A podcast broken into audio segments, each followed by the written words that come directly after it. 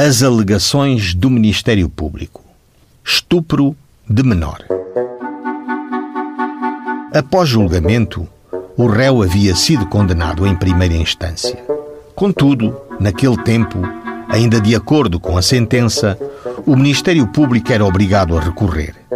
Era o denominado recurso por dever de ofício, aliás, no caso concreto, mencionado logo no início das alegações de recurso pelo Ministério Público. Eis extrato das alegações. O presente recurso que sobe a esse venerando tribunal foi interposto por dever de ofício.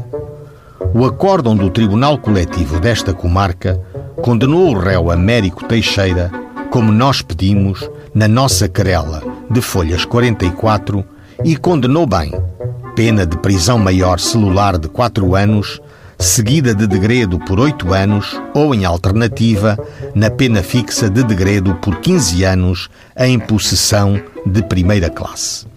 Trata-se de um crime repugnante praticado numa pobre menina que hoje conta ainda somente 5 anos. Crime bárbaro e asqueroso que encheu de indignação toda a gente de bem desta comarca. E, a tal ponto essa indignação subiu, que o réu viu-se só com o seu crime, sem ter uma testemunha de defesa que viesse a tribunal abonar o seu comportamento. A sociedade sentiu-se extraordinariamente ferida no seu brio e na sua moral. Escorraçou o malfeitor, mesmo antes do tribunal se ter manifestado. Manifestou-se o tribunal, sentenciou e o douto acórdão recorrido foi bem aceite por toda a gente de bem.